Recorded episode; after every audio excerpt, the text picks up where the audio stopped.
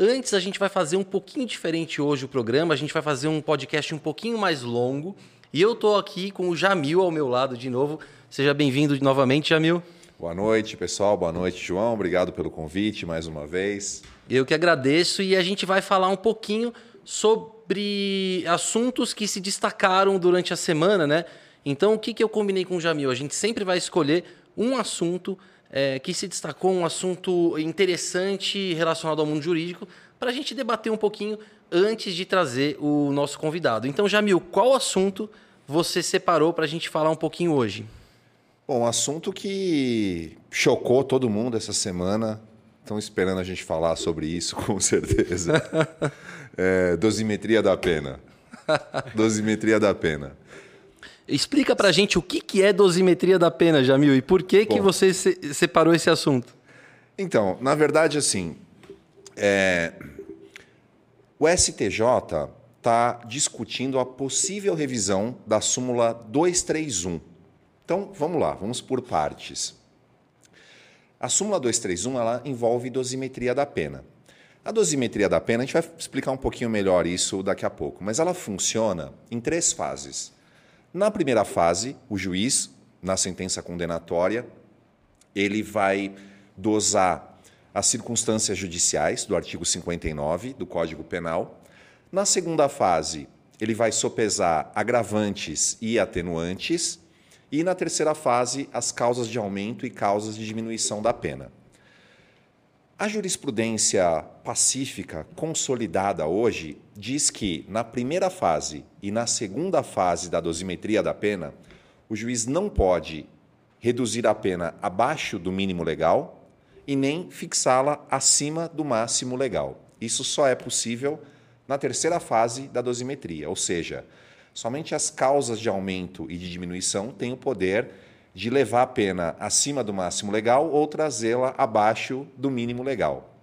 Então, a súmula 231 do STJ ela diz o seguinte: a incidência da circunstância atenuante não pode conduzir à redução da pena abaixo do mínimo legal. Então, na segunda fase da dosimetria da pena, o juiz não pode fixar a pena abaixo do mínimo legal. Isso é o que diz a súmula e isso é o que está sendo discutido pelo STJ, uma possível revisão dessa súmula. É, pelo que eu vi, o STJ vai fazer uma audiência pública sobre esse assunto no dia 5 de maio. É, o que a gente está falando aqui basicamente é que quando o juiz vai aplicar a pena para alguém, ele não pode, em hipótese alguma hoje, aplicar essa pena abaixo do mínimo legal, ou seja, abaixo do mínimo que o Código Penal prevê para aquele crime. Vamos dar um exemplo aqui. Vamos supor que em determinado crime a pena seja de 1 um a 2 anos. O juiz não pode, na segunda fase, ou seja, quando ele vai avaliar as circunstâncias atenuantes e agravantes, que o Jamil vai explicar um pouquinho para nós também o que são, fazer com que essa pena fique abaixo do mínimo. Eu vou dar um exemplo e o Jamil pode me complementar com outros exemplos de atenuantes. Então, vamos supor que o réu confessou o réu confessou que cometeu o crime, a confissão é uma circunstância que atenua a pena, ou seja, que diminui a pena. E aí o, o juiz vai lá e fala: Eu vou reduzir a sua pena em um sexto porque você confessou. Mas eu não posso fazer isso porque a súmula 231 do STJ diz que se eu reduzir abaixo do mínimo legal, eu estou cometendo uma ilegalidade. Então acontece que, se ele já ia dar a pena mínima de qualquer forma, por exemplo, é um réu primário, de bons antecedentes, é um crime com baixa expressão, ele confessar ou não não vai fazer diferença na pena dele. O que o STJ está pensando em mudar e está debatendo se vai mudar ou não é justamente isso. Se a confissão, por exemplo, pode abaixar a pena abaixo do mínimo, ou seja, se aquele crime tem a pena de um a dois anos e a confissão pode uh, fazer com que essa pena seja de oito meses, de sete meses. É mais ou menos isso, né, Jamil? Perfeito, é isso mesmo. E com relação a outras circunstâncias atenuantes, me dá outros exemplos que podem diminuir a pena e os efeitos que isso podem ter, pode ter, desculpa, na, na jurisprudência. Existem várias circunstâncias atenuantes lá no artigo 66 do Código Penal. Mas tem duas que são as que realmente aparecem na, na praxe forense, no dia a dia forense. Uma você já falou, é a confissão, a confissão é uma atenuante, e a outra é a chamada menoridade relativa, o sujeito ter menos de 21 anos na data dos fatos. Isso também é bem comum. Então, o sujeito tem lá 20 anos quando praticou o delito. Também é uma atenuante. Então, hoje, o que, que acontece? É bem comum, na primeira fase da dosimetria, o juiz fixar a pena no mínimo legal. Isso é, uma, é, é algo bem comum na prática. Então vamos imaginar, o juiz fixou a pena no mínimo legal, um ano, né, no seu exemplo. E aí tem dois réus. Eles praticaram um crime juntos, o juiz na primeira fase fixou a pena em um ano. O primeiro réu, ele tem 20 anos e ele confessou. O segundo réu, ele tem 30 anos e ele não confessou. Hoje, com a súmula, com a aplicação da súmula, como o juiz na segunda fase não pode reduzir a pena abaixo do mínimo legal, as penas vão ficar iguais. Então, mesmo para esse primeiro, o juiz vai dizer: reconheço a confissão, reconheço também a atenuante da menoridade relativa, porém, mantenho a pena no mínimo legal, já que na segunda fase ela não pode ficar abaixo do piso, nos termos da súmula 231 do STJ. Esse é o cenário que nós temos hoje. Só que o artigo uh, 65 do Código Penal, ele fala, né? na verdade o 65 também traz lá as atenuantes. O artigo 65 do Código Penal, ele fala, são circunstâncias que sempre atenuam a pena. Então, é isso que está sendo discutido. Como fala, sempre atenuam a pena por conta do princípio da legalidade, a aplicação de, dessa palavra, né, desse dispositivo. E também por conta da aplicação do princípio da individualização da pena, é que o STJ talvez está né, tá discutindo se vai revisar a súmula para alterar isso. É, você tocou num ponto muito interessante, né? Porque se a lei diz que sempre atenua a pena, então ela vai ter que atenuar mesmo que abaixo do mínimo legal. Isso foi uma construção jurisprudencial, né? Não tem uma lei que diga que a pena não pode ficar abaixo do mínimo legal, né, Jamil? É, isso veio da, da doutrina, né? A doutrina majoritária também entende assim. A doutrina majoritária e a jurisprudência quase pacífica hoje adotam o um entendimento tradicional, que não pode ficar abaixo do mínimo. Porque qual que é a lógica? O legislador, ele traz lá, né? Toda, todo crime tem uma pena mínima e uma pena máxima. No seu exemplo, você falou um a dois anos. Qual que é a lógica, então? O legislador diz, ó, para esse crime aqui a pena é entre um e 2. Na primeira fase, existem lá as circunstâncias judiciais. Mas a ideia é que, como o legislador ele próprio falou o mínimo e o máximo, o juiz tem que fixar entre o mínimo e o máximo. Não pode sair dessa baliza. Na segunda fase, a mesma coisa. Porque o legislador disse a pena mínima é um ano, no seu exemplo, a pena máxima é dois. Mesmo que tenha atenuantes, ele não pode trazer abaixo de um, porque o legislador falou o piso é um. Na terceira fase, a exceção. E por que a exceção? Porque na terceira fase, que são as causas de aumento e diminuição, o próprio legislador ele, ele, traz a fração de aumento ou de diminuição. Ele não faz isso na primeira e na segunda fase. Na terceira fase ele faz. Então, por exemplo, ele fala tentativa. Sendo crime tentado, o juiz reduzirá a pena de um terço a dois terços. Ele está dizendo, o juiz reduzirá de um terço a dois terços. Então, mesmo que a pena estiver no mínimo, é um crime tentado, eu, como juiz, tenho que aplicar esse redutor, essa fração, porque a lei está determinando que eu o faça. Essa é a lógica por trás da súmula. Então, agora eu vou te fazer uma pergunta difícil, Jamil. Eu vejo que se o STJ está com esse movimento de fazer uma audiência pública para mudar um entendimento que já está super consolidado, até sumulado, né? possivelmente o entendimento vai mudar. Suponha que o entendimento mude e agora seja possível aplicar a pena abaixo do mínimo legal. Quem está cumprindo pena ou quem está condenado, até mesmo com trânsito em julgado, vai poder rediscutir a própria pena? Qual é a tua opinião sobre isso? Essa é uma pergunta bem difícil, na verdade, que a pergunta por trás dela é: jurisprudência benéfica ao réu é dotada de retroatividade? Eu defendo no meu livro que a jurisprudência benéfica ao réu, uma vez consolidada, ela deve retroagir para beneficiar o réu. Então vamos imaginar que foi consolidado, não só no STJ, no STF, consolidou isso. Eu acho que sim, deve retroagir para beneficiar o réu. Então, mesmo o sujeito que está lá cumprindo pena, ele deve ser beneficiado pela jurisprudência posterior benéfica.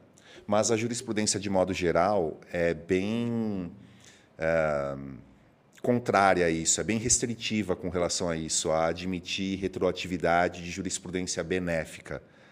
Esse assunto ainda não é visto com bons olhos, digamos assim, né? não é aplicável facilmente pelos tribunais superiores.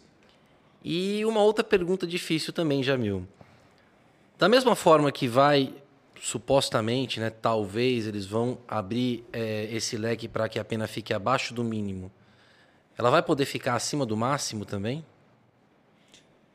Eu acho, na verdade, eu não tenho ideia se essa súmula vai ser revisada ou não. Mas eu acho que, por coerência, se permitir que a pena fique abaixo do mínimo, na segunda fase, deve-se permitir também que ela fique acima do máximo. Só que na praxe forense, né, na, na prática, é muito raro essa questão dela ficar acima do máximo, tanto que a súmula nem fala isso. Porque, como eu disse, é bem comum os juízes aplicarem pena mínima. Porque se o sujeito não tem maus antecedentes, as outras circunstâncias raramente né, são levadas em consideração.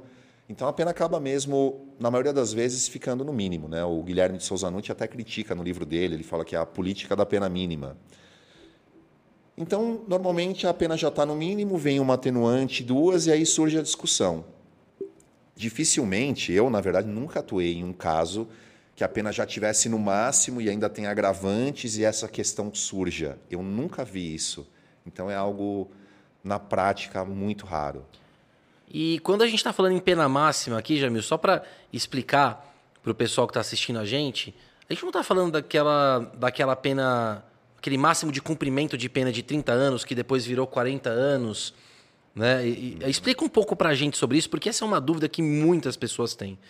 Por que, que a pessoa só pode ficar cumprindo pena por 30 anos e recentemente alterou para 40 anos? Conta um pouquinho para a gente sobre isso. Então, a Constituição Federal ela veda penas perpétuas. Isso é vedado. Por conta dessa vedação, o legislador infraconstitucional acabou criando um, um tempo máximo de cumprimento de pena, que está no artigo 75 do Código Penal. Esse período era de 30 anos e com a lei anticrime, a lei 13964 de 2019, esse período foi aumentado para 40 anos. Então isso não tem nada a ver com a súmula, isso é o tempo máximo de cumprimento de pena. Então hoje, se um sujeito praticar vários crimes, vamos imaginar, vários, vários crimes, vários homicídios, estupros, latrocínios, e ele totalize mil anos de pena. Ele só vai cumprir 40 anos. Esse é o tempo máximo de cumprimento de pena, 40 anos. Embora também uma pergunta comum seja: ah, mas e para os benefícios da execução penal? Qual é a base de cálculo? No meu exemplo, mil anos, que é o que ele totalizou, ou 40 anos? Aí, para os benefícios da execução penal, a base de cálculo é a pena total, mil anos. É, benefícios você está dizendo, por exemplo, quando o preso vai progredir do regime fechado para o regime semiaberto, aí ele tem uma porcentagem da pena que ele tem que cumprir para ter essa progressão, Exato. aí a gente não vai falar em cima dos 30 ou 40 anos, a gente vai falar em cima da pena máxima. Da pena total, é. Então, na prática, uma pessoa que tem aí mil anos de, de prisão nunca vai sair do fechado de, durante esses 40 anos. Sim, se ela totalizou um período absurdo de cumprimento, essa é a base de cálculo para progressão de regime, livramento condicional. Isso é muito importante a gente colocar, porque é, existe uma crença popular de que toda e qualquer prisão a pessoa vai ter progressão, vai sair. Uh, existe uma crença até de que o regime semiaberto é, na prática, uma saída definitiva da prisão. É, é as pessoas veem como uma facilidade para o preso, né? Explica como é que funciona isso, porque hoje a pessoa vai ter um, uma progressão lá com um sexto, dois terços. Explica um pouquinho para nós e, e, essa progressão como que ela funciona na prática para o semiaberto e depois para o aberto. É, o Brasil adota o sistema progressivo. Então nós temos o regime fechado, o semiaberto e o aberto.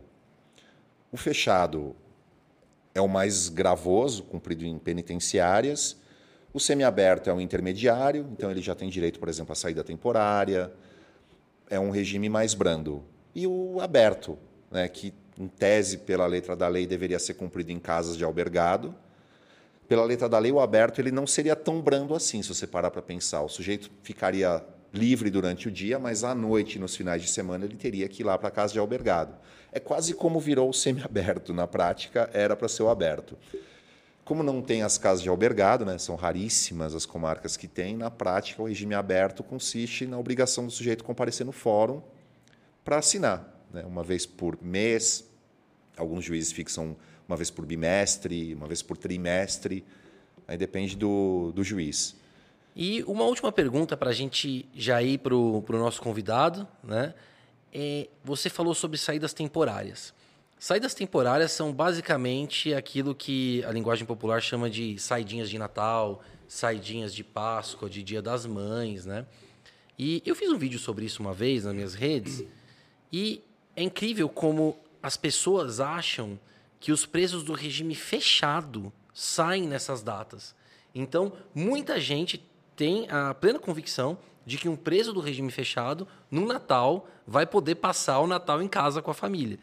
E isso é verdade ou não? Quem que pode sair nessas saidinhas temporárias?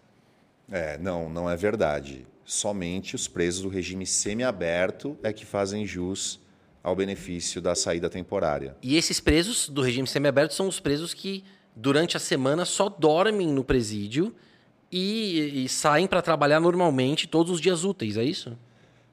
É, não é uma regra, né? No, no semiaberto é possível. Esse, no fechado também é possível trabalho externo, mas mediante escolta.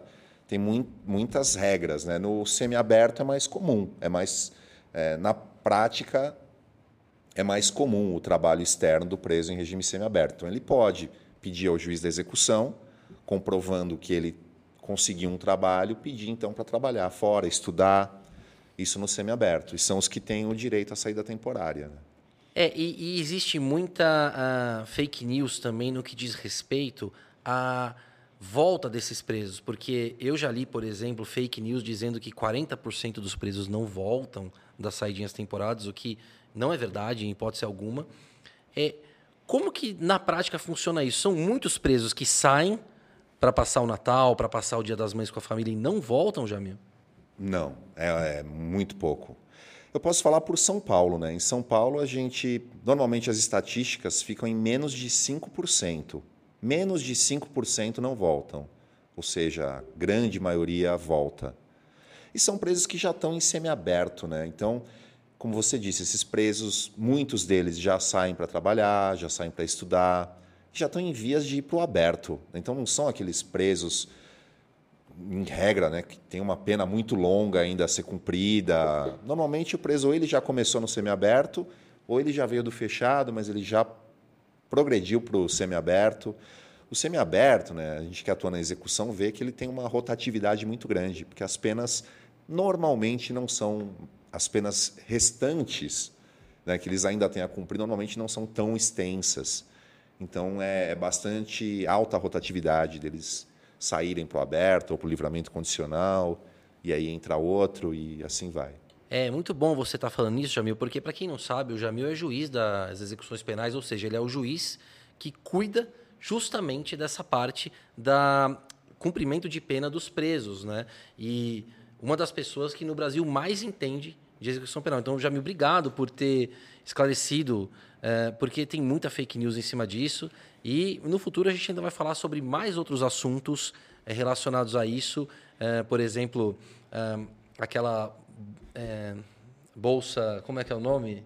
Auxílio reclusão. Auxílio reclusão, e entre outros é, assuntos que são muito afetos à execução penal. É sempre bom contar com você aqui para nos esclarecer, Jamil. Muito obrigado, viu? Não, imagina. Mas vamos trazer de novo esse assunto, até mesmo saída temporária. Eu falei aqui bem por cima. Claro que dá para a gente explicar melhor como funciona o trabalho externo do preso, né, nos vários regimes. O que você acha da gente fazer um dia de falar sobre o dia a dia do juiz e do promotor que atuam na área de execuções penais? Vamos fazer.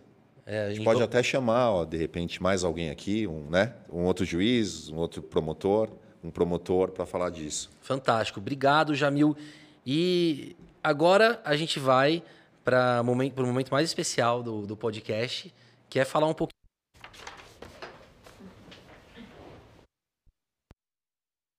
dias pelo mundo já e agora vai fazer uma outra volta ao mundo com os filhos. Então, seja muito bem-vindo, Pablo. Muito obrigado por ter vindo aqui. Você sabe que eu, eu tenho uma admiração muito grande por você, eu gosto muito de você. E que bom que a gente começou esse podcast antes de você sair na sua viagem, que é logo mais, né? Então, Pablo, se apresenta para o pessoal aí, por favor. Olá, pessoal, boa noite. Obrigado, João, aí pelo convite. Né? A admiração é mútua, profissional, pessoal. Bem, me chamo Pablo, né? sou advogado, né? formação jurídica também. Sou casado com a Karina, tenho dois filhos, o Daniel e a Alice. O Daniel até pediu, papai, fala meu nome na hora que você estiver lá. Filho, te amo, Daniel e Alice. E então é isso, né? Eu sou, eu sou de Joinville, de Santa Catarina, eu, eu brinco, né? Que eu, é um joinvilense que fez faculdade na PUC Campinas e se meteu a besta abrir um escritório em São Paulo, né? Que é um grande desafio ter um escritório em São Paulo. Então, assim como você, né? Que a gente não tem tradição jurídica na família e co começa por princípio, por acreditar e foi assim que que eu comecei na área jurídica, advogando, vim para São Paulo fazer uma pós-graduação e por aqui fiquei e por aqui ainda estou. Até maio. E Pablo, fala um pouquinho para mim, antes da gente entrar nas questões da viagem, da, da, do teu escritório, por que, que você resolveu fazer direito? É engraçado, né? Eu, eu até brinco, né? Não, é, que a advocacia me escolheu, não foi eu que escolhi a advocacia. Eu, eu era... Minha família trabalhava para um grande empresário que ele decidiu me patrocinar. Ele, todos os meus estudos foram, foram bancados por esse empresário que eu tenho muita gratidão. E, e você me conhece, eu gosto de ajudar as pessoas. Eu sempre falo que eu gosto de ajudar, é sempre uma forma indireta agradecer aquela pessoa que me ajudou lá atrás. Né? Já que eu não posso retribuir diretamente para ele, eu retribuo ajudando outras pessoas. E, e ele me ajudou. E ele, em determinado momento, quando eu estava na época da, da faculdade, eu pensei em fazer, vou fazer administração para trabalhar na empresa desse empresário. Ele falou: não, administração não, faça direito. Direito no futuro vai ser a, a grande faculdade no Brasil. Nos Estados Unidos é muito importante, aqui também vai ser muito importante. E eu embarquei nesse projeto, fui fazer direito, né, diferente do Jamil, que tinha certeza o que ele queria, não tinha certeza. E, e, a verdade é que eu acabava não me identificando muito com a proposta da faculdade, com os, eu, eu não me identificava muito em alguns valores. Mas eu fui fazendo o curso, fui fazendo, fui, tinha esse, essa vontade de ajudar, de proteger, de defender, que eu acho que a advocacia proporciona, realmente é uma grande ferramenta para ajudar pessoas. E aí eu acabei me apaixonando pela advocacia, pelo direito. E a, até o momento trabalhei em grandes empresas, é, em grande escritório, mas eu, eu não conseguia expressar, viver meus valores nesse ambiente. E aí eu decidi arriscar, abrir o próprio escritório para poder imprimir meus valores os valores tanto no relacionamento com as pessoas que trabalham comigo, você conhece a equipe lá, né? são pessoas maravilhosas. Sim. E, e também a forma como a gente se relaciona com as pessoas. Então, isso foi muito importante. Assim, eu acho que isso é um, é, um eu gosto desse recado assim, de você não não copiar o padrão das pessoas, o modelo dos outros, construir aquilo que você acredita e seguir os seus princípios, que eu acho que é o que você faz também, e eu admiro muito você por isso, na área, na área criminal. É, obrigado, obrigado. Então a gente tem muita afinidade nesse sentido. A gente também tem essa, uma história parecida. E qual dica você daria para alguém que está pensando em abrir um escritório hoje? Eu acho que você deve seguir assim seus princípios, seus valores e perseverar. Né? E eu demorei bastante tempo para dar certo o escritório. O João, acho que também o João também teve esse. É, e a gente, as pessoas falam: não, você está sendo naive, não vai dar certo dessa forma, você tem que seguir dessa forma, você tem que ser nesses padrões, alguns estereótipos de advogados. E eu não acreditava naquilo. Então, eu acho que a grande dica é o que, que você acredita de verdade, o que, que ressoa no seu coração. É isso, é, é essa área, é dessa forma faça dessa forma e persevere que os, os resultados virão. É, e a, a Karina, sua esposa, comentou aqui que estão tá, assistindo em casa. Ela e as crianças estão assistindo lá. Viu? Grande abraço para vocês também. Boa viagem para vocês. Eu no lugar de vocês ia estar tá muito empolgado. Eu toda vez que vou viajar, eu fico super ansioso. A Karina é a mais empolgada dos quatro, ela é a mais empolgada. Por ela, a gente, ter ido, a gente já teria saído já ó, alguns anos atrás já. Eu que seguro um pouquinho mais pé no chão. e, Pablo, eu conheço bastante a tua trajetória profissional, né? Porque a gente tem aí até clientes em comum, enfim. E eu admiro muito o seu poder de networking. Eu vejo que você é uma pessoa que agregou muitas pessoas, né? Eu conheço muita gente por sua causa, né? E eu queria que você falasse um pouquinho sobre isso. É, como que você começou a ver o networking como uma forma de crescer como profissional e como pessoa também? É, o networking assim, é uma coisa até é, era muito abrangente. Eu descobri uma fórmula que funcionava para mim, eu já fazia, e depois eu descobri um, um, uma, uma instituição que, que, que, prega isso, que ensina, que estimula, que é o Beni, da qual a gente participou. No, é, não sei se você já mencionou em algum podcast como é que funciona, mas que que eu, como que eu fiz o meu network? Como eu uma pessoa que não conhece ninguém, não tenho, não tenho um parente em São Paulo, né? toda a minha família está no Sul, como que eu consegui construir uma rede de contatos, inclusive de empresários, que hoje o escritório é 100% focado na área empresarial.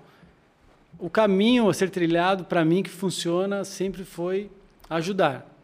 Então, toda pessoa que, que me procura, eu sempre me, me dou mais do que a pessoa pede, mais do que ela espera.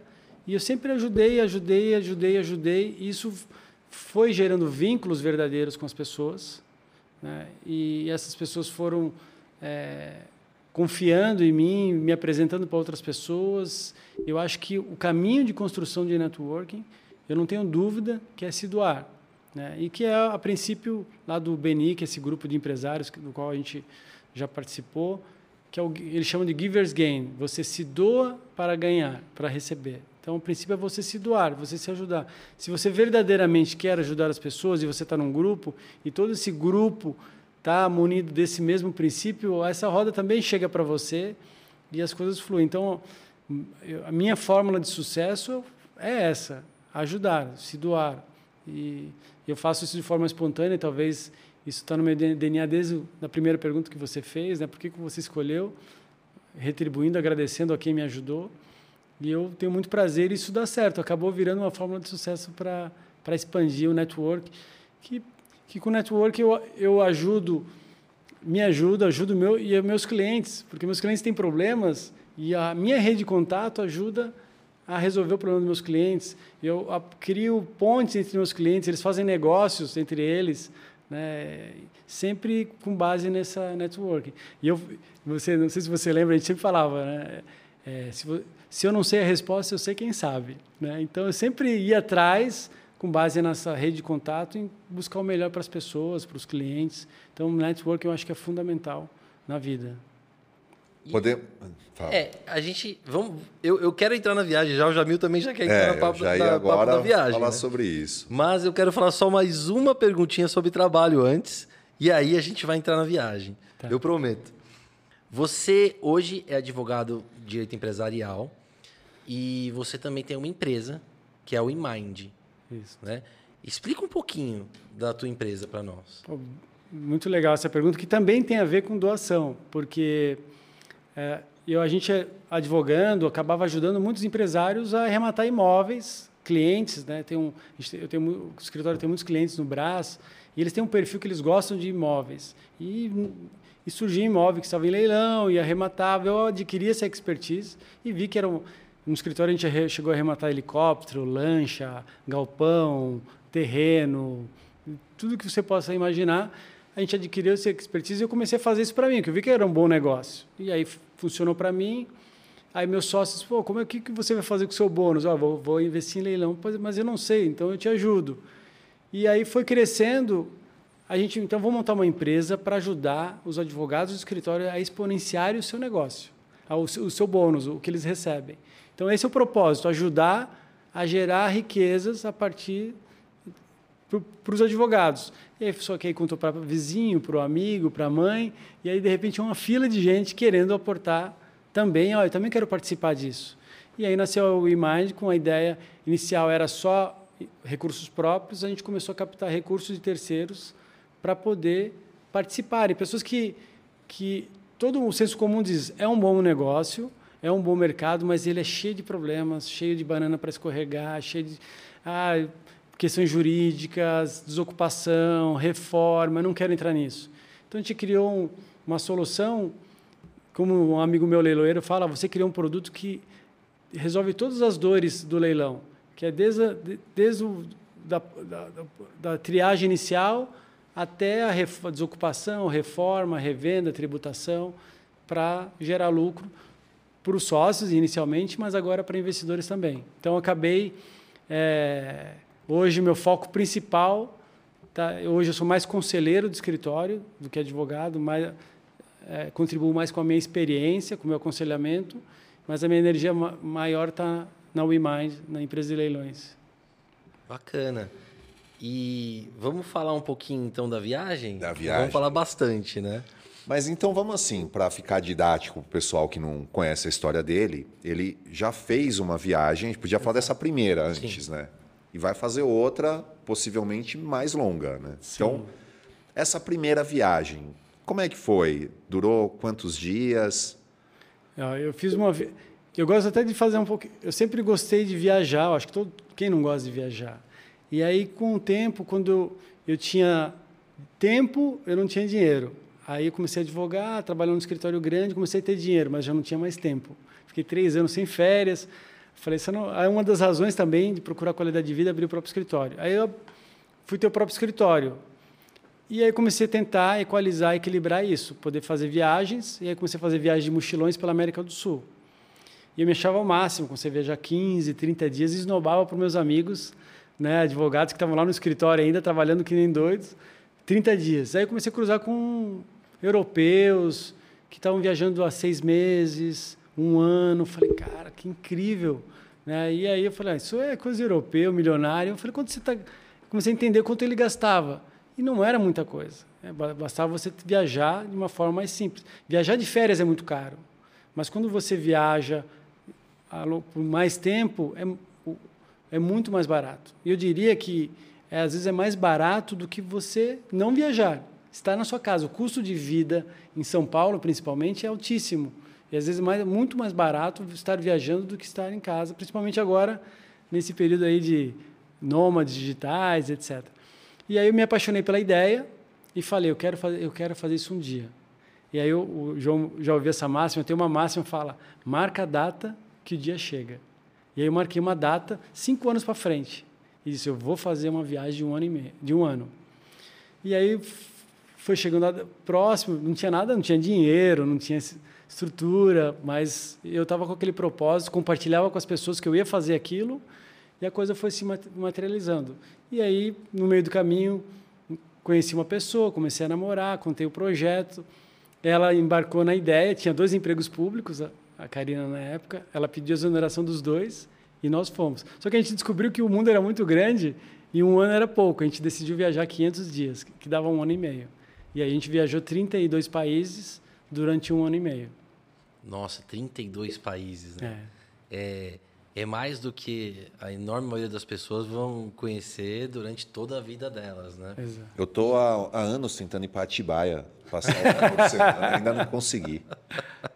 E deixa eu te perguntar, você, como que você não precisou convencer a Karina ela, é, a ir com você? Ela foi a parceira ideal para isso. Foi o destino que trouxe ela assim. Eu, eu falo assim, eu era um solteirão convicto, né? E, e até um dia falei, não, eu estava afim de encontrar alguém. Aí eu pedi para uma amiga minha, falei, oh, você não tem uma amiga que gosta de viajar, que gosta de esporte? Aí ela pensou em várias amigas e falou, não, é, tenho, a Karina, ela é perfeita. E realmente ela foi assim a gente tem uma afinidade muito grande, que eu acho que é o segredo do relacionamento, gostar das mesmas coisas. E a gente realmente gosta das mesmas coisas, curte as mesmas coisas, e, e ela é uma grande parceira aí para essa aventura. Essa primeira viagem você registrou num blog, né? Na época, no, eu acho que no 2013, acho que nem fez, já devia ter Facebook, sim. Tinha, tinha no Instagram, acho é. que não. Não, não tinha Instagram, não. E, e aí, como que chama o blog?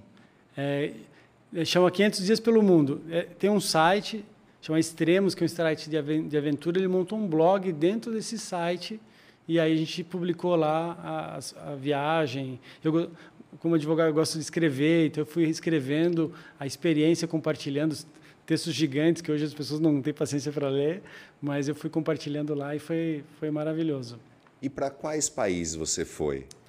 Então a gente, eu fui direto, a gente foi direto para o caos, né? A gente foi direto para Varanasi na Índia, foi na, porque a gente queria participar do Kumbh Mela. Kumbh Mela é o maior encontro de pessoas do planeta.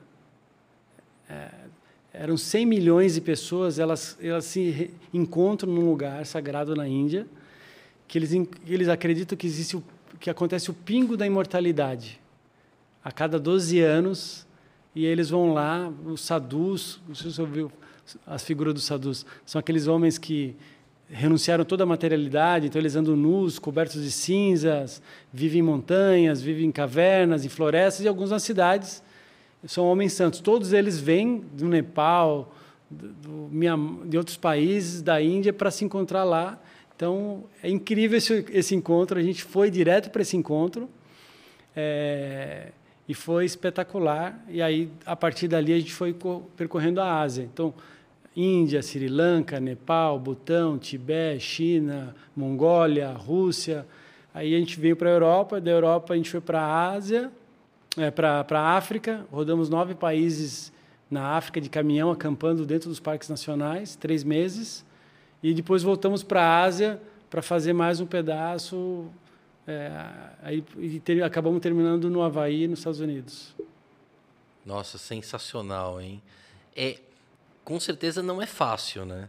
Qual foi o momento mais difícil dessa viagem? Olha, eu, a gente foi um dos momentos mais difíceis assim foi o trekking, foi, foi relativamente no começo, no campo base do Everest. Foram 19 dias de caminhada para ir e voltar até a base do Everest. Você começa num. Você pega um aviãozinho de Lukla, que é a capital do Nepal, é, de, é, de Katmandu, capital do, do, Nepal, faz um voozinho, um voo que aí pousa no famoso aeroporto mais perigoso do mundo. Ele é, ele é quase suspenso na, na beira da montanha. Você pousa nesse, nesse aeroporto e dali você começa uma trilha, uma você está a 2.800, começa uma trilha e vai até até 5.300. 2.800 até 5.300. Esse, esse trekking foi difícil. Eu acabei ficando doente, tive uma infecção intestinal e, e foi muito, muito difícil. É, eu perdi 7 quilos, já estava magro na época, em uma semana. E, mas a gente foi indo, se apoiando um ao outro. Né? Ela vai estar tá me ouvindo agora. Ela, eu sempre me, me emociono com essas lembranças, mas ela, ela, eu pedi para ela cantar porque o fato dela cantar me acalmava, eu conseguia caminhar com aquelas dores intestinais que eu tinha. E a gente foi indo, foi indo, foi indo, passo por passo. O guia falava pole, pole, um passo após o outro, foca no passo. E a gente foi caminhando, caminhando, a gente chegou na base do Everest. Foi uma grande assim, consagração, assim, a, paisagem é maravilhosa. Você imagina que tem 16 montanhas no mundo acima de 8 mil metros das 16, oito estão ali naquele vale. Você caminha no, entre elas, aquelas montanhas gigantes. É, aí no começo aquelas, aquela cena, aquelas imagens cinematográficas, aquelas árvores, aquelas gargantas, a ponte suspensa, o iaque atravessando junto com você aquelas pontes gigantes. E aí você vai subindo, a árvore vai, vai, vai diminuindo de tamanho, vai virando arbusto, aí vira musgo, e depois nem musgo sobrevive, é só gelo e pedra. E ali, ali não, é, não, é, não, é, não é fácil, não. O helicóptero passa o dia inteiro tu, tu, tu, resgatando as, quem passa muito mal. Quando o tempo fecha, o helicóptero não consegue mais passar. As pessoas são carregadas no, nas costas dos guias ou amarradas em cavalo. E eu, e eu passando mal, né? E achando que será que eu vou ser resgatado? Mas todo dia eu acordava bem, feliz, olhava para aquelas montanhas assim, me sentia que é um privilégio, isso aqui é uma, é uma coisa única. Você, tá, você sente a divindade ali, você está conectado com Deus é, naquele momento. E eu me sentia forte e começava a caminhada. E, só que no, no longo do dia, ficando mal, ficando mal, chegava no, no final do dia, eu estava destruído. E, e, para dormir, Paulo, como é que funciona? São lodges, assim, né? Então é uma estrutura bem simples, é, não tem calefação, mas são camas tal. Você tem que dormir dentro do, do seu próprio sleep bag de pena de ganso para aguentar.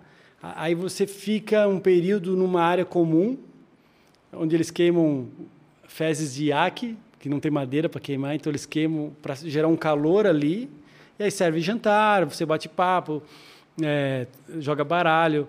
É engraçado que nesse momento os guias nepaleses, eles, o meu guia me contando que eles fazem uma aposta quem vai conseguir chegar e quem não vai. Aí eles olhavam para um, a hora que olhavam para mim, todos eram unânimes. Ele não chega. É. Mas eu acabei chegando e foi essa viagem que eu tive certeza que a Karina era a mulher da minha vida, que eu queria casar com ela. Mas não contei para ela. E aí esperei até o final da viagem para preparar um casamento surpresa. A gente se casou no Havaí, numa praia, ela só descobriu que ia casar quando deram um buquê de flores na mão dela. Olha que bacana. É. é. eu imagino a altitude, né? Os dois cansados andando e ela ainda tendo que cantar. Exato. Né? que ainda exige mais fôlego. Que música né? que ela cantava?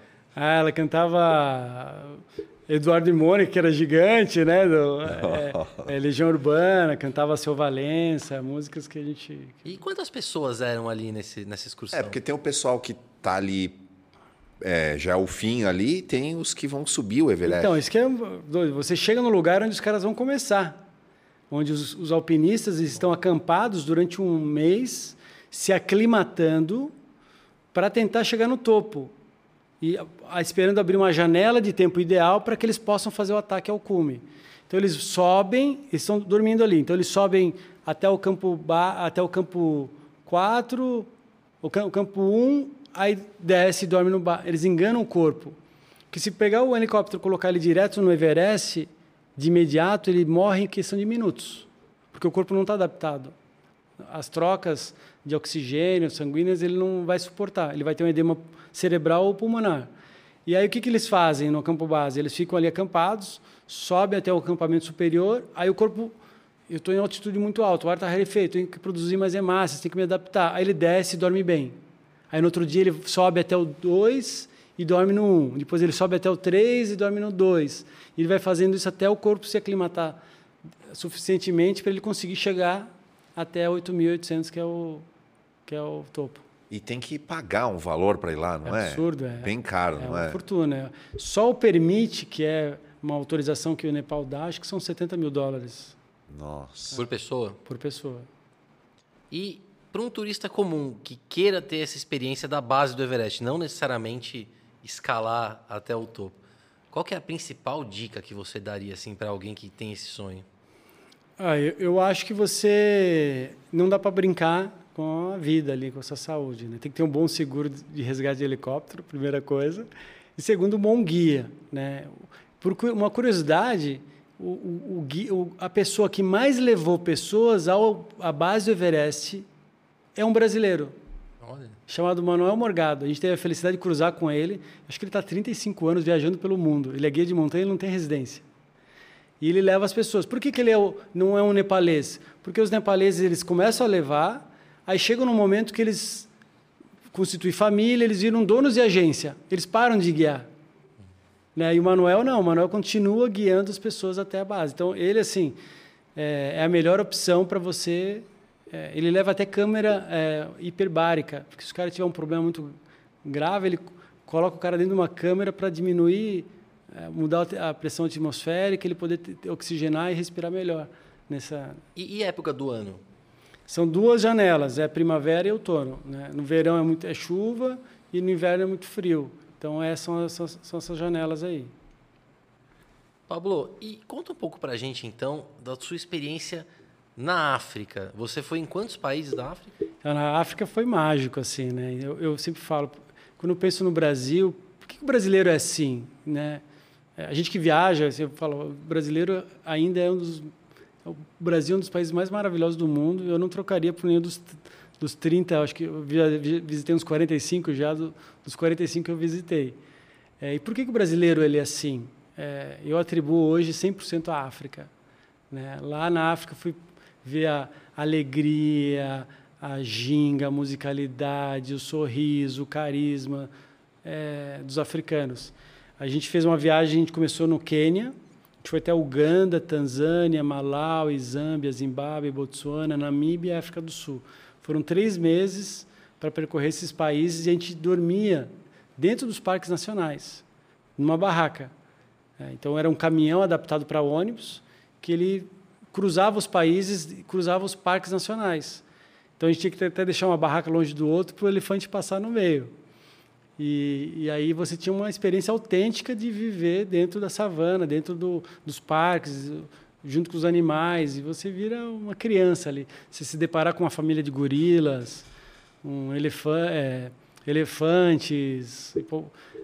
Ah, de madrugada teve uma vez que um grupo de hipopótamos estava comendo grama ao redor da nossa barraca.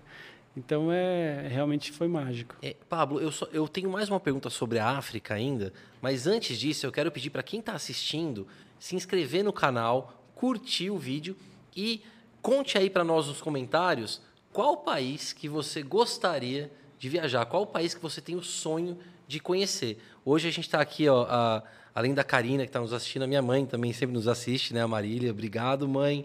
Uh, o Rafael Peixoto, a Camila Brito, que trabalha com você, né, Paulo? Postou um comentário aqui falando que é fã dos três. Obrigado, Camila. Eu também sou seu fã. E ainda a gente falando nesse, nessa viagem da, da África, qual o país da África que você gostou mais?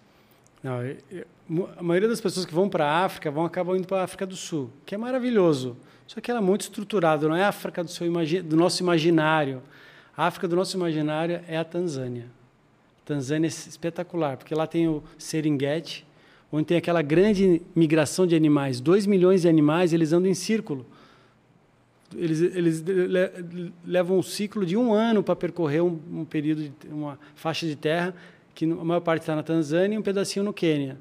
Lá tem o Ngorongoro, que é a maior cratera do, do, do, planeta. Lá tem a ilha de Zanzibar, que é espetacular, é paradisíaca. Então, Tanzânia é, é o lugar para se conhecer. E na Ásia, você passou bastante tempo lá. Passei. O que, que você achou? Eu amo a Ásia. A Ásia é espetacular. E eu, eu sempre falo assim que eu gosto de falar da Ásia e do Oriente, né? Qual que é a grande diferença do Oriente e do Ocidente? E aqui eu falo que o, o Ocidente ele vive uma vida achando que nunca vai morrer e conduz a, sempre negando a morte. O Oriente ele fala da morte diariamente e acha que aqui, aqui é uma passagem, o que importa é o que vem depois. Então, com esse olhar, com essa forma, são, existe uma conduta né, ética, moral, tal, religiosa diferente na Ásia. Então, são países que muito mais seguros, muito mais tranquilos. É, eu sou muito apaixonado pela Ásia e a Ásia é gigante, né?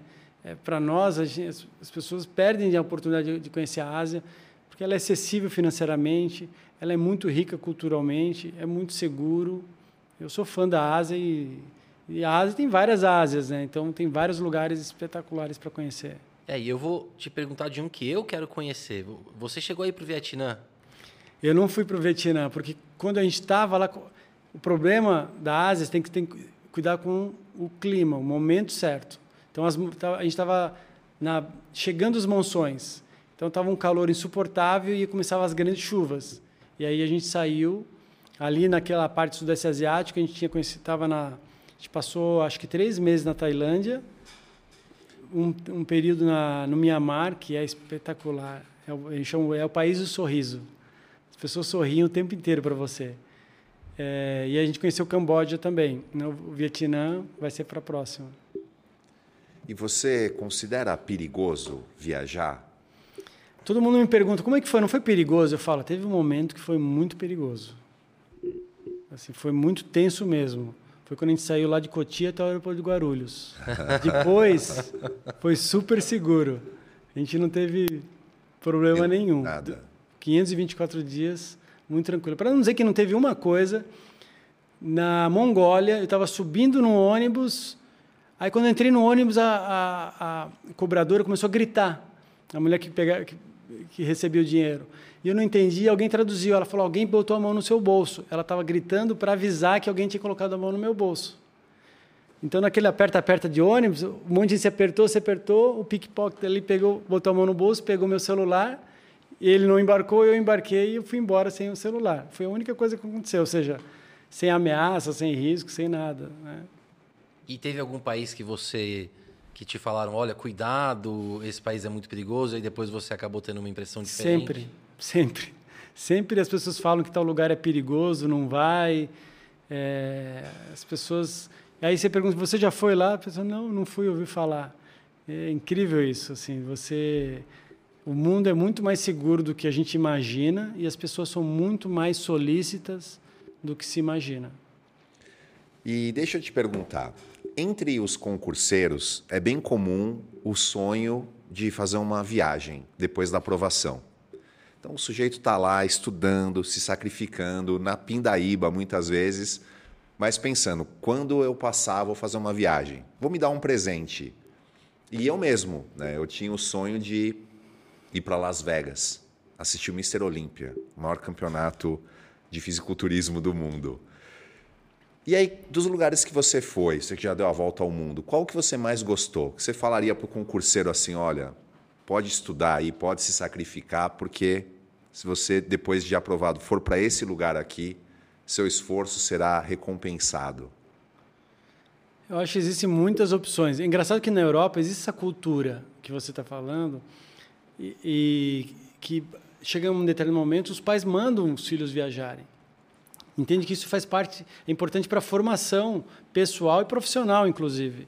Então, por isso que você vê tantos é, europeus viajando, poucos vêm para o Brasil, infelizmente. Eles viajam pela América do Sul inteira e poucos entram no Brasil. Quando entram, eles pingam no Rio de Janeiro, Florianópolis, talvez Salvador, com certeza, é, Foz do Iguaçu, mas não viajam muito para o Brasil pela questão, o medo da violência, etc. Mas é uma tradição na Europa que eu acho que a gente deveria abraçar essa tradição aí que, que realmente enriquece muito. Eu acho que Turquia é um país muito legal, barato, seguro, fácil de viajar e muita riqueza cultural, tanto na ali Istambul quanto o litoral é o Cari é, é, é o é, o mar Mediterrâneo, então tudo que as pessoas buscam na Grécia você encontra na, também na, na, Turquia. E o interior, que é espetacular também. Foi, a gente foi até a divisa com, com o Irã, com Geórgia, é, Monte Ararat, que é maravilhoso. Eu acho que outra opção também espetacular é a Tailândia. Também tem muita coisa para ver. Que bom que Tailândia também o custo não é tão alto, né? Sim, muito acessível. A dificuldade é chegar lá, é longe, né? E a passagem, tirando isso, é, vale, é muito acessível. E, e Pablo, como que foi quando vocês voltaram? Quando acabou a viagem, vocês voltaram, aí você voltou para a advocacia no tempo da viagem você não estava trabalhando, né? Não. E aí 500 dias depois, como é que foi? Então, foi foi aí eu voltei, aí casado. A gente decidiu no casamento, na, no casamento que a gente queria ter um filho e a gente decidiu arriscar. E na noite de núpcias a gente concebeu o nosso primeiro filho, Daniel. A gente voltou para o Brasil. É, e, um dia antes a gente fez o teste e deu positivo. A gente voltou, nem a família sabia, ninguém sabia. Mas foi assustador, né? Depois, chegando no Brasil, voltar a advogar, é, voltar... Eu digo, né? Como que é voltar para a vida real? Falava, eu estava na vida real antes. Eu tenho que voltar para a Matrix. voltar para a Matrix foi difícil, mas ao mesmo tempo, é, João, assim, eu acho que me deu uma força espiritual tão grande de querer ainda mais reinventar. Eu tive que recomeçar o escritório, reinventar o escritório agora com aqueles conceitos que eu já tinha e mais a viagem, que era muito minimalista. A, gente, a nossa vida inteira era uma mochila, tudo teve caber numa mochila. Então, minimalista, mais objetividade, mais. É, eu acho que deu uma força o escritório cresceu muito mais. Eu, eu, fui além daquilo que eu estava, que eu provavelmente chegaria se eu não tivesse ido. Isso foi muito engraçado. As pessoas falam, mas você vai abrir mão do seu escritório agora que você está atingindo um break-even. E eu, eu acho que se eu não tivesse viajado, eu não teria chegado hoje a ter duas empresas, com mais uma situação econômica de clientes muito mais estável do que eu, do que eu tinha antes. Foi muito rico trouxe abundância, é, enfim, para a profissão. Mas deu um friozinho na barriga no início, sim. E agora, então, vocês estão se programando para uma outra viagem, possivelmente mais longa, em um motorhome. Exato. E aí, a gente voltou dessa viagem grávidos, né? E é com a certeza que eu queria fazer isso de novo. E eu queria que os nossos filhos, assim, é, Jamil, a gente todo dia a gente se emocionava de prazer, de gratidão de estar vivendo aquilo. Era é muito rico. Você imagina que todo dia você parar, olhar, curtir o pôr do sol, fazer uma, uma oração de mão dada, sentir assim transbordando de alegria e gratidão por estar vivendo, vivendo e vendo tudo aquilo que a gente estava vivendo. Essa era a nossa rotina. E eu queria viver isso de novo e queria que meus filhos vivessem isso. Então a gente já voltou com a certeza que a gente faria de novo. A gente só não sabia quando. Quando a nossa segunda filha nasceu, né? então nasceu Daniel, depois veio a Alice. Quando a Alice nasceu, a gente falou: agora é hora de marcar a data. E a gente marcou a data, dez anos depois da primeira saída. Então a gente saiu em 2013 e a gente vai sair agora em 2023, dez anos depois. Agora é diferente. A gente escolheu o motorhome, né? Por que motorhome? Porque as crianças. Eu queria que as crianças não fossem tão novas a ponto de não lembrarem e nem tão velhas a ponto de não quererem mais. Aí, aquela fase de idade que a, os pais bastam. Estar com os pais é o suficiente. Então a gente escolheu ir de motorhome, só que aí tem a questão da educação.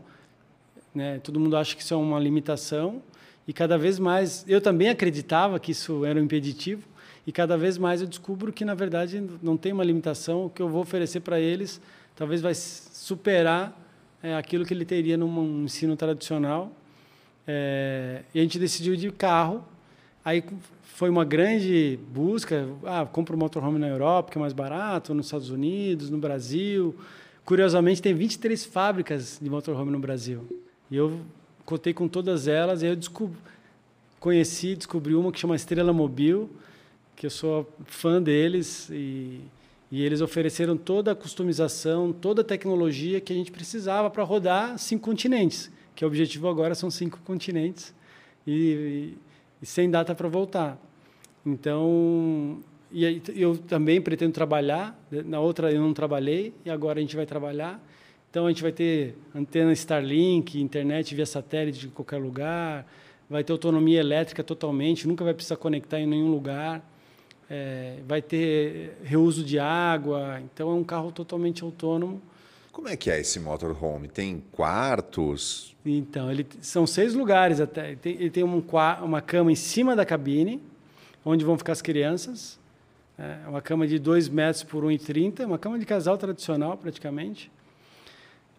Aí no fundo tem outra cama de casal onde eu vou ficar com onde o casal fica, tem uma porta inclusive que isola, tem um banheiro com chuveiro completo, tem cozinha. E aí tem uma sala grande, que eu, aí que eu quis uma sala grande onde a gente ia ter estudo, onde eu ia trabalhar. E que essa sala vira uma cama de casal. E aí vocês estão convidados, um dia que vocês quiserem visitar a gente, encontrar a gente em algum lugar, qualquer lugar, gente, vocês estão, são bem-vindos aí a, a participarem um pouquinho da viagem com a gente. Eu vou aceitar o convite, porque você sabe que o, o, João Vitor, meu filho, ele é autista, né? E ele vai mudando os hiperfocos dele. E ele ouviu eu falando com a minha esposa sobre o teu motorhome. E agora ele tá fissurado em motorhome. Ele fala, ele, ele quer ver vídeos de motorhome e tal. Aí eu falei, eu vou levar você para conhecer o motorhome do Pablo. Claro, vai ser um prazer, hein? Vamos levar ele na fábrica. Tenho certeza que o pessoal da Estrela ia ter o maior prazer de recebê-los. Aí a gente mostra a linha de produção. Ah, tá com... Que lá eles têm van, Aí eles têm. A opção pode ser um furgão, aí constrói dentro do furgão, dentro da lataria do furgão. Aí tem outra opção, que é a minha opção, que eu só comprei a cabine e atrás tem a carroceria. Em cima dessa carroceria, ele constrói uma casa completa. E aí, o meu, inclusive, vai ter a alcova, que é, é a cama em cima da cabine. Então, eles constroem. Eles têm caminhão de expedição, cada caminhão é espetacular. É, é muito legal. Onde que fica? Fica em Santa Branca, aqui em São Paulo, pertinho de Jacareí. Bacana. Tem um caminhão muito legal que é o 50 Mundos, depois vocês acompanham, que foi feito lá, é espetacular. Tem um ônibus sendo fazendo, então ele, você vê tudo lá nessa visita. Vou ter o maior prazer de levar vocês lá. E uma preocupação que eu tenho, porque eu tenho muita vontade de viajar de motorhome. Só que eu tenho um pouco de preocupação em assim, você mapeou onde você vai estacionar? Eu porque tava pensando isso também. É, você vai estacionar, você vai encostar no, no acostamento e dormir? Como que funciona isso? É, tudo você tem que levar em consideração segurança, né? O ideal é parar na frente de uma praia, de uma montanha, uma lagoa e fazer uma tem a cozinha externa para cozinhar ali fora, sentado. Esse é o sonho, né? Mas nem sempre dá para fazer isso. Então, em deslocamento não dá. Então, hora a gente vai parar em posto de gasolina, hora a gente vai parar em, na casa de amigo, hora a gente vai parar em camping, hora a gente vai parar numa praça, na frente do posto da polícia rodoviária. Então, o que, o, que ajuda um pouco a tecnologia, existe um aplicativo chamado e-Overlander, que as pessoas marcam lugares que elas pararam e é seguro. Então, é uma comunidade que troca essas informações e você vai atrás desses pontos. Ficou muito mais fácil hoje fazer isso. Muito, muito legal mesmo. Eu não, eu não tinha noção. É seguro. É. As pessoas acham que não é, é seguro. E, e você chegou a mencionar sobre as crianças. Né? Você chegou a mencionar sobre a escola das crianças. Então você vai viajar uh, por um bom tempo, não se sabe quanto, mas assim, mais de 500 dias dessa vez. Certamente. E as crianças estão em período escolar. É, como que você fez? Como, você, como elas vão uh, fazer a escola e ao mesmo tempo viajarem? Antes, assim, só para falar do tempo, né? Todo mundo me pergunta, ah, quanto tempo? Eu falo, enquanto estiver bom para nós, né? Não vai ser uma mera, uma, uma mera viagem, é um novo estilo de vida. Né? Hoje eu consigo trabalhar 100% remoto. Para as duas empresas dá para trabalhar 100% remoto. Tanto para o escritório como para o WeMind. Então, quanto for bom para todos nós, a gente pode vai viajar. Pode ser seis meses, seis anos, 15 anos, enfim. O tempo que for, enquanto for bom para todos nós. É, e a escola é uma, era realmente uma crença que nós tínhamos que não era possível. Mas a gente foi. A família Schurman é um, é um, é um grande exemplo. Né? Eles viajaram com três filhos durante 12 anos. Né? E os três filhos são super bem sucedidos. Né? Um é o Pierre, que é da. Ah, esqueci do nome de uma, uma, das maiores empresas de investimentos do, da América do Sul, de startups. O outro foi tricampeão de windsurf, eu acho. O outro é um cineasta que faz as, os filmes da, da, da família Schurman eles estudarem homeschooling, né? um ensino à distância, onde a, os pais são os tutores, eles vão guiando os filhos com a ajuda de uma empresa externa, de, de uma escola externa. Nossos filhos estão, estão matriculados numa escola, uma escola americana chamada Clon Lara, que existe há 50 anos. Né? Lá fora é muito comum, para nós é uma novidade. E, e eles constroem todo o material de estudo a partir do interesse da criança. Eu acho que está muito mais antenado com né? Para nós já era, já era difícil a gente sentar numa cadeira e estudar. Né? Aquela, aquele padrão é, industrial, né? ensinar em série. E para essas crianças hoje é mais difícil ainda. Então é uma, é uma, é uma ideia mais construtivista a partir da, do interesse deles. Qual é o, o Daniel ele, ele indica qual que é quais são os interesses. E a partir desses interesses, a gente vai, com a ajuda da escola, desenvolvendo habilidades, aptidões, conhecimentos específicos para a formação dele. E aí, pegando feedbacks de outras pessoas que estão viajando ou viajaram, e hoje, inclusive de algumas que as filhas agora estão numa escola formal, elas se desenvolveram muito. Né? É um conhecimento que grava na alma, né? não memoriza para um fim de uma nota, de uma avaliação. Então, eu estou muito é, não era o objetivo principal da viagem, mas hoje está muito claro que vai ser um presente que eu vou dar para eles nessa nova forma de, de, de, de, ensino, onde eles vão poder realmente é, ter uma formação. A, a, escola fala muito disso, que a criança ela nasce com um desejo inato de conhecimento. Então ela aprende a falar sozinha. Ela, quantas coisas ela aprende sozinha? Só que a escola vai matando esse interesse quando ela vai obriga a estudar para uma prova, quando a criança é humilhada na frente de outros, de outros alunos. Então ela vai, vai a escola e o conhecimento começa a ter uma pecha negativa, a ponto dela perder o interesse. Né? O grande problema hoje são os adolescentes que eles não querem aprender a estudar nada e quando eles estudam eles não, tem, não finalizam porque eles perderam o interesse pelo conhecimento. No homeschooling a ideia é que esse conhecimento, eu, na verdade a gente vai é, estimular, vai esse, esse, esse desejo para o conhecimento. E geralmente todas essas crianças que estão em homeschooling eles acabam se tornando grandes autodidatas, assim, é, quando adolescentes e adultos. E qual o trajeto que vocês planejaram? Vocês vão subir, descer? O que vocês vão fazer? A primeira fase vai ser Brasil, né? Primeiro que o Brasil é maravilhoso, daria para passar aí 10 anos só no Brasil. É, mas a gente quer passar pelo Brasil e até para também se adaptar é, revisões do veículo, que, né, da construção. Depois a gente desce para o Uruguai, vai até a Argentina, até o Ushuaia. Depois do Ushuaia a gente começa a subir pelo, pela costa do Pacífico até entrar no América Central e depois até o Alasca. Aí então a gente vai sair dos dois extremos, extremo sul ou extremo norte. Aí a gente volta para os Estados Unidos, de Miami põe no navio e manda para a Europa. Aí na Europa eu quero provavelmente começar pela África, fazer de Marrocos à África do Sul, da África do Sul ao Egito. Aí é, é, é a grande aventura. Depois Europa e Ásia e Oceania. Eu, eu, fiquei, eu fiquei curioso sobre como que funciona esse navio que vai levar o motorhome. É, é, é, caro, é caro, é caro. fácil de contratar? É fácil de contratar, mas é caro. Existem duas opções, dependendo do, tam do tamanho do veículo.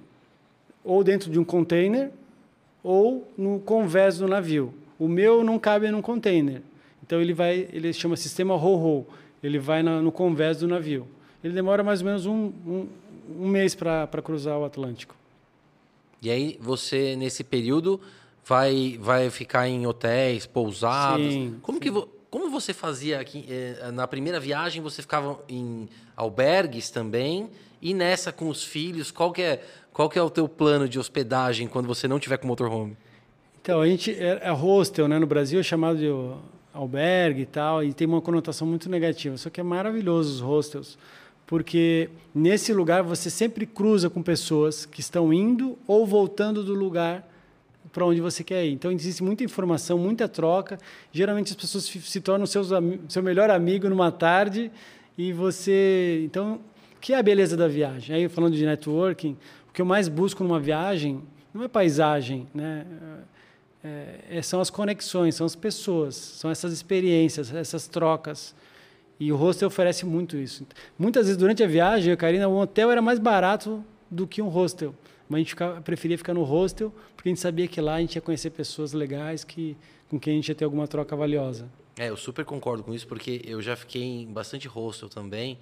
E claro que não tanto quanto você, mas é uma experiência é, fantástica, porque você conhece muita gente, né? Eu fiz grandes amigos, uh, amigos que eu conheci em uma viagem em 2006, por exemplo, que são meus amigos até hoje e que eu conheci no hostel. É, Pessoas que eu nunca é. conheceria no meu dia a dia. É né? bem comum isso acontecer. É. é.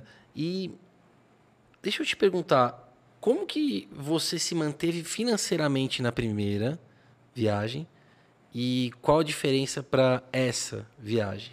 Ah, essa coisa do dinheiro também é outro, outra crença limitante que impede as pessoas de viverem esse sonho, de quem tem esse sonho. Na primeira viagem, a gente é, eu guardei o dinheiro. Né? Então, faltando um ano para viajar, não tinha na, nada guardado. Foi incrível, eu falo assim, o mundo parece que se organiza para você realizar seus sonhos. Mas você tem que perseverar.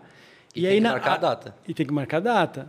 Aí, faltando um, um ano, começar aí, teve um processo, um caso gigante que estava enrolado, enrolado, desenrolou e surgiu os honorários. Eu gastei, eu e a Karina juntos, 140 mil reais para viajar um ano e meio.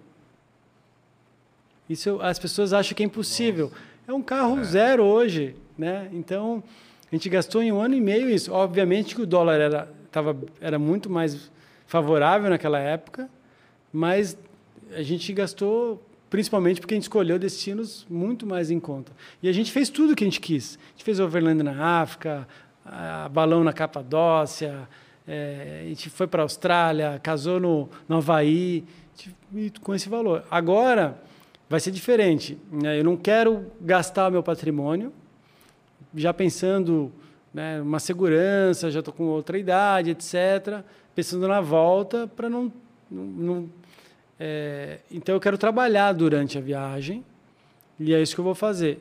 Incrível que pareça, a meu custo de vida, pelo que a gente está avaliando, vai quase reduzir pela metade durante, viajando do que eu tenho hoje. Só de escola, eu vou gastar 10% do que eu gastava antes. 10%. Já, tá, eles já estão matriculados já, né? Então, eles vão ter um diploma americano futuramente mas se gasto muito menos do que eu gastava antes. Sem falar IPTU, é, enfim, uma série de despesas que a gente tem no dia a dia que durante a viagem eu não vou ter. E quanto tempo vocês planejam, planejam essa viagem assim? Quanto tempo vai durar? Como eu falei, pode ser é, seis meses, seis anos, doze anos, vai depender da nossa adaptação. Enquanto for bom para todos nós, eu e a Karina, a gente já sabe, a gente adora e vai viajar, quer viajar muito.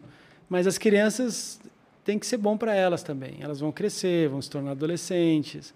Então eu não sei como vai ser a adaptação delas. Então a gente está um livro aberto aí para a gente escrever a nossa história é, ao longo desse tempo. A gente gostaria de voltar para o Brasil todo ano para estar tá com meus pais, que eu acho que esse que é a grande né, a grande renúncia, toda escolha tem uma renúncia, é estar longe do, da família. E a gente quer compensar voltando todo ano para passar Natal com eles. Então, vamos ver se, se funciona. E uma viagem desse porte, vocês não, não planejam tudo, né? Eu imagino. Como é que funciona? Você programa o primeiro mês e porque você não tem tudo programado na África, por exemplo. É. Eu imagino. Eu, Como é que é? Eu sempre falo assim que é, é impossível você viajar uma, é, planejar uma viagem longa, né, muito longa, porque primeiro você não consegue controlar todas as variáveis e segundo que você vai fechar portas para grandes coisas, para grandes oportunidades, porque muitas vezes a gente estava no local e aí alguém conhecia alguém, não vamos para tal lugar que lá eu conheço uma pessoa que vai receber a gente, é um casamento, lá lá lá. Se eu, se eu tenho tudo fechado, o roteiro, eu não vou, vou ter que falar não para essa oportunidade. E geralmente essas oportunidades que são as mágicas, elas vão marcar muito mais a minha memória, na minha alma, do que uma, um, um visual bonito que eu fui, vi, fotografei, postei, mas não fico. O que grava, geralmente, se você puxar na sua memória das suas viagens, o que você mais lembra? São experiências com pessoas. Então, quando você tem muito fechado, você trava para experiências. Faz um roteiro, muita coisa, você não tem tempo para conversar com ninguém.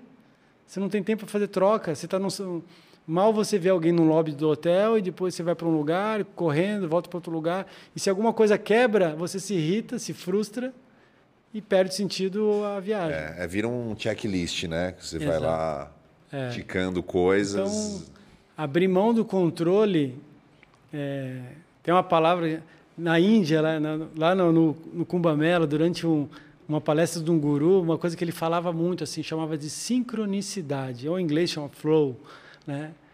Que as, tudo tem um fluxo da vida. Se você se deixa guiar um pouco e abrir mão do controle, as coisas fluem melhor. Quando a gente quer controlar tudo, às vezes a gente nada contra a maré, sofre, gasta energia, no final tudo vai para uma, uma direção. Então, isso foi um grande aprendizado logo no início da viagem. Eu queria te perguntar também, Pablo, como que você está registrando essa viagem? Eu vi que você tem um Instagram, que é o Expedição Curumim. Fala um pouquinho sobre isso para nós. A Karina, a Karina, é mérito da Karina. A gente criou... Que a gente não pretende monetizar, a gente não pretende... É, o que vai pagar a viagem vai ser o meu trabalho, é, principalmente. E mas a gente quer compartilhar. É gostoso compartilhar, é gostoso inspirar pessoas, é, para a família, para os amigos. Então a gente criou um Instagram chamado Expedição Curumim e lá a gente vai estar tá registrando esse pré-viagem e a gente provavelmente vai registrar a viagem. É, aí muita gente fala, ah, ter que ter YouTube, TikTok. Eu falo, calma, não. Aí perde um pouco o sentido, né? De você ficar trabalhando para alimentar uma mídia e acaba perdendo o momento mágico que é para desfrutar os lugares, as pessoas e a convivência com as crianças. E que duas crianças vai tomar todo o nosso tempo. É, a ideia não é conseguir patrocínio, fazer publi no Instagram, nada disso. Não, não. Se alguma coisa surgir, alguma amiga vai falar, ah, talvez, mas naturalmente vai acontecer. Se acontecer, a gente provavelmente vai fazer um trabalho filantrópico. A gente quer muito fazer um trabalho com crianças indígenas. Então, se a gente arrecadar de alguma forma, vendendo camisa, sei lá, alguma coisa que acontecer, é, meus sócios da WeMind, eles têm que patrocinar e a Expedição Curumim. Aí esse dinheiro vai, iria para esse projeto social com crianças indígenas. E esse... Não, ia falar esse nome Expedição Curumim, da onde vem? Boa. É... A gente queria escolher um nome brasileiro, né? E aí a gente pensou em aves da natureza, na fauna, flora. E aí vem a palavra curumim muito forte, curumim, curumim, a gente abraçou e curumim é criança, né? Então a gente é uma viagem muito guiada pelo espírito das crianças, né? E também a gente acaba se tornando criança. Então pegou para nós muito essa palavra curumim e também é uma forma de honrar os povos originários. Eu acho que que a gente tem aí o dever de, de resgatar nossas origens. E você conheceu muita gente nas suas viagens pelo mundo, não só nessa de 500 dias, como outras que você fez. Você está planejando visitar essas pessoas? Ah, certamente. Isso é a parte mais mágica. Reencontrar amigos, fazer novos amigos. Isso que eu mais busco. Dá alguns exemplos de pessoas que você vai visitar ao redor do mundo. Ah, na Argentina, vou visitar uma, uma amiga, cliente. É, certamente. Vou visitar a família Zap. Vocês ouviram falar da família Zap? Não. É uma família de argentinos que viajou 22 anos, tiveram quatro filhos no caminho, com um carro de 1928, um Callenbeck. Viajaram 400 mil quilômetros com esse carro. E eles passaram pelo Brasil. Eu tive o prazer de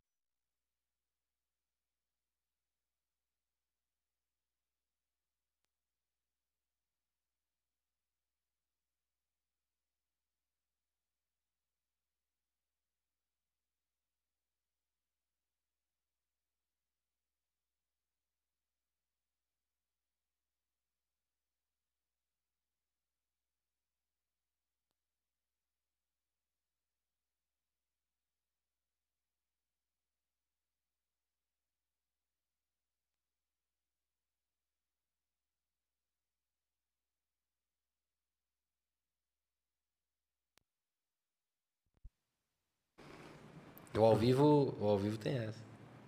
Então vamos seguindo, Pablo. Você estava dizendo que da, da família Zap. E eu queria conhecer os filhos, porque como que é um filho que você imagina que o Pampa tinha 18 anos e ele nunca viveu numa casa. Ele não sabe o que é viver numa casa, ele sempre estava viajando. Queria conhecer esse, essas crianças. E eu tive a grata surpresa que são crianças maravilhosas, extremamente inteligentes, uma desenvoltura, um carinho. Engraçado que eles, os pais falam só espanhol com eles, mas entre eles eles só falam inglês. Porque era o idioma que eles tinham acesso a outras crianças. Então eles desenvolveram e virou a língua materna deles praticamente era o inglês. Então foi mágico assim, foi muito bom conhecer eles. Então eles certamente eu vou visitar em Portugal, vou visitar uma, uma, uma grande amiga que a gente conheceu durante o Overland na, na, na, na África. Turquia, a gente conheceu pessoas maravilhosas. Então, assim, no mundo inteiro está espalhado. É, e a gente vai conhecendo outras pessoas no caminho. que A, a, família Zap ela tinha um caderninho que a pessoa fala, pô, que legal. Ó, quando você for para o meu país, você me visita. Ela, tá bom, te visito. Qual que é o seu nome, qual que é o seu endereço, qual que é o telefone. Ela anotava. Quatro anos depois, cinco anos depois, ela ligava para a pessoa. Falando de tal, sou eu, família... Não, já me separei, eh, não tenho nada a ver com essa com a, com a pessoa que te convidou e desligava na cara. Aconteceram isso algumas, algumas vezes. Mas a grande maioria das vezes, as pessoas ficavam muito felizes em recebê-los. Eles viajaram esses 22 anos sempre com a premissa, nunca aceitaram patrocínio, sempre para ficar com as pessoas, né? para serem acolhidas por pessoas, para terem essa experiência com famílias. E você mencionou que eles falam inglês com os filhos. Vocês também vão falar inglês com seus filhos? Não, não. Ele, ele fala espanhol com os filhos e os filhos entre si falam inglês. E, e você, como é que... Porque uh, você vai... Os seus filhos estão aprendendo inglês, você vai ensinar o inglês para eles. Como é que vai ser essa questão da, do idioma? eles ficaram os últimos dois anos numa escola bilíngue, né? então eles têm uma boa noção do inglês, mas todo mundo que viaja fala assim, a criança no país que ela está, ela vai, ela absorve o idioma local com rapidez, porque ela quer brincar com outras crianças. E aí ela começa a falar o idioma rapidamente e absorve. Então, certamente eles vão aprender o espanhol, vão aprender o inglês, vão aprender o francês, por conta dessa se comunicarem com facilidade. Sensacional. Até essa escola é americana. Americana. Aí Mas os textos. Não, não, os tutores é, é a nossa opção. Assim, a gente escolhe se, se vai ter texto, inglês. Os tutores, eles têm uma filial em Portugal e alguns dos tutores são brasileiros. né?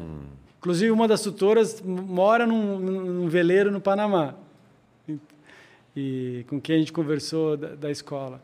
Então, não tem... A, a gente vai usar o português no- no ensino normal, mas eu acho que o, o inglês é uma... A gente, eles têm várias matérias eletivas que você pode escolher. É, existem comunidades de pessoal de, em homeschooling que eles vão se comunicar, fazer trocas. E, Pablo, agora fala para nós aqui qual que é o segredo para realizar esse sonho de dar a volta ao mundo. Eu, eu acho que eu, eu contei lá no início. Eu acho que o grande segredo para qualquer coisa que você quer realizar, eu acho que a gente vem para esse mundo aqui não é para só trabalhar, para acumular riqueza. Acho que a gente vem para realizar sonhos, aquilo que ressoa. Não é um sonho do outro, do pai, da mãe, da sociedade, mas um sonho seu interno. Então, meu sonho era esse, né? Meu sonho é desbravar o mundo, conhecer pessoas, culturas. E o segredo para mim é marca a data que dia chega. Eu acho que para cada sonho que você tiver, por mais que você ache que é impossível, para você se sentir confortável, marca a data mais para frente. Eu fiz isso, eu marquei da- daqui a cinco anos, mas eu ma- marquei dia, mês e ano. Eu acho que isso é importante. Aí o segundo passo, eu acho que é compartilhar com as pessoas. Meu sonho é esse e eu quero fazer tal dia. Porque as pessoas, quando você fala assim, João, você falava, João, meu sonho é fazer isso, você como meu amigo, você vai ficar imparcial, você vai, você vai começar a quebrar a cabeça de como eu posso ajudar o Pablo. Esse é o sonho dele, eu preciso ajudar ele. Então compartilhar é, um, é uma parte é, muito importante. porque Também você acaba exteriorizando, você acaba se convencendo e você as coisas acontecem. Eu acho que esse é o grande segredo. É curioso, né? Porque muita gente acha que ah, a gente não deve contar os nossos desejos, os nossos sonhos antes deles se realizarem, né? E é muito legal ouvir uma perspectiva diferente sobre isso. Eu acredito, e eu sou a prova de viva disso, de que é o contrário, que você deve compartilhar. Que, que quando você, com, você compartilha, você está compartilhando com você mesmo, você está exteriorizando, materializando. O primeiro passo para materializar o seu sonho é você verbalizar ele. E, e você envolver as pessoas, obviamente que vai ter aquele de que vai olho grande, inveja, acontece, mas isso ele não vai impedir você realizar. O que você vai ganhar das outras pessoas que, que querem o seu bem é muito mais do que você vai ter vai perder com, com é, dividindo. Sensacional, Pablo. Olha, eu adorei o nosso papo. É, eu tô, nossa, é, muito, muito feliz mesmo de, de ter ouvido tudo que você tem para dizer. A gente, evidentemente, tinha muito mais coisas para te perguntar, até porque, é, além de viagem ser um assunto que me interessa muito, a sua viagem é, é uma coisa assim fenomenal. Parabéns por seguir esse sonho. Parabéns por seguir esse sonho com a sua família. Né? Eu acho que o que você vai fazer pela sua família, pelos seus filhos, não, não, não tem preço. É, é realmente fenomenal. É, é, é inspirador. E eu até convido todo mundo a entrar no Instagram lá, Expedição Curumim. Exato. Eu tô seguindo já, já nem começou ainda, mas eu achei muito interessante, porque mostra lá o motorhome, né, como vai ser. Exato. Já tem um monte de coisa muito legal lá, então sigam porque vale a pena. É, alguém que se alguém tiver dúvida, quiser conversar mais, usa o canal lá que a gente adora responder, compartilhar. Esse assunto é um assunto que dá muito prazer. Enquanto a gente estiver aqui, a gente pode se encontrar pessoalmente para conversar e também né, a gente vai adorar receber pessoas. A gente quer ser recebido por pessoas e quer receber pessoas ao, ao longo da viagem.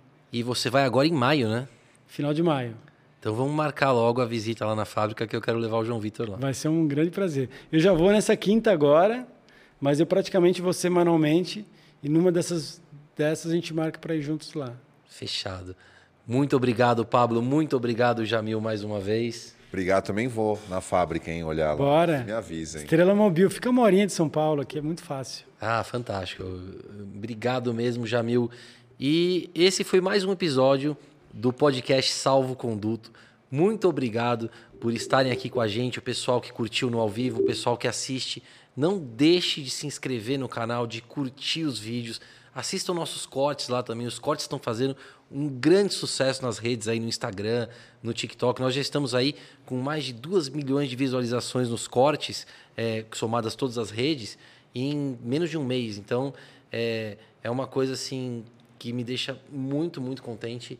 E nós vamos seguir aqui toda terça-feira às 20 horas ao vivo. E para quem não puder assistir no ao vivo, tá lá no canal todos os episódios. A gente já teve aí episódios com o Jamil como entrevistado, com o Alexandre Carvalho, que é o editor da Super Interessante, escritor do livro Freud Sem Traumas também, que está com um corte fazendo muito sucesso, e também com o Eduardo Elai Rio, que é